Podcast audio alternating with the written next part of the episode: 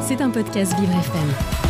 C'est l'heure de frétiller des papilles tout en étant sportive. Voici la chronique gourmande d'Églantine Bourgueil. Bonjour Églantine. Bonjour Dominique, bonjour à tous. Alors ça y est Églantine, on connaît enfin les menus des athlètes des JO de 2024. Le groupe Sodexo qui s'occupe du service restauration de grands événements sportifs comme Roland Garros ou le Super Bowl a dévoilé jeudi dernier le nom des chefs qui mettront à l'honneur la gastronomie française. Et oui Dominique, chargé de nourrir 15 000 athlètes au village olympique, ce sont trois chefs français qui préparent une carte aux petits oignons qui leur préparent une carte aux petits oignons en passant de saveur de Paris à Marseille.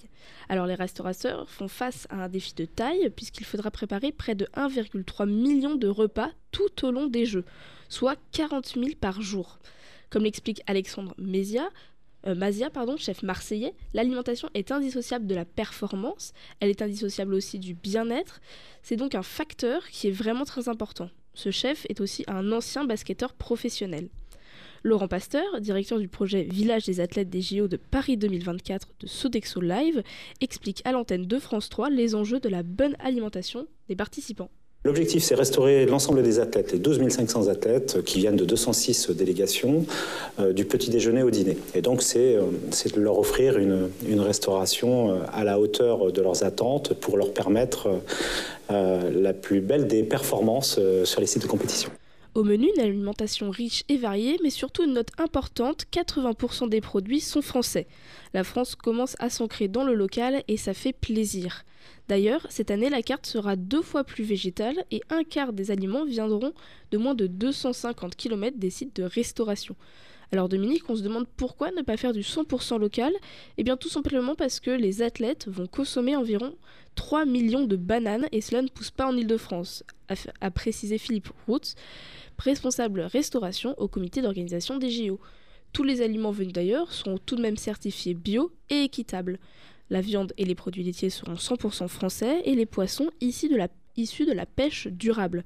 La cuisine française s'ancre enfin dans l'air du temps en restant un symbole de soft power, affirme Amandine Chéniaud, une cuisinière de nos athlètes pour 2024. C'est un gros challenge parce qu'il y a évidemment il y a cette portée euh, symbolique hein, quand même. On représente la France, on représente notre pays, on représente ce savoir-faire et ce savoir-être. Et c'est aussi euh, une grosse grosse mécanique. Hein. On va accueillir euh, une foule énorme comme ça pendant pendant tous ces jeux. S'ils ont tous les trois carte blanche pour la réalisation de leur carte, les chefs sont quand même accompagnés de nutritionnistes. La médaillée olympique et nutritionniste Hélène de France l'affirme.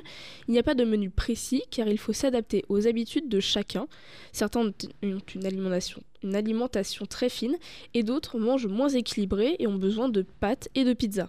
C'est pourquoi le chef étoilé marseillais Alexandre Mazia, donc comme j'ai dit tout à l'heure ancien joueur de basket professionnel, aura en plus de sa carte son food truck. Food truck, il ne faut pas le sous-estimer. Le, food truck pendant le confinement, il sortait euh, jusqu'à 1200 euh, tickets par jour. C'est-à-dire qu'il y avait 1200 passages.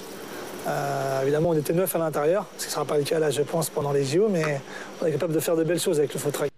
Alors Dominique, au-delà de l'aspect gastronomique, c'est aussi un véritable enjeu économique et social, puisqu'aux côtés des chefs, ce sont 6000 travailleurs, dont 15% éloignés de l'emploi ou issus de zones prioritaires, qui seront mobilisés pour nourrir aussi bien les spectateurs, les volontaires, les sponsors et les médias, a expliqué Nathalie Belon-Sabot, directrice générale de Sodexo Live, lors d'une conférence de presse.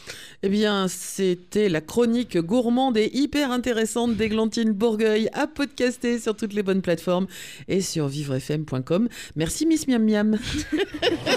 C'était un podcast Vivre FM. Si vous avez apprécié ce programme, n'hésitez pas à vous abonner.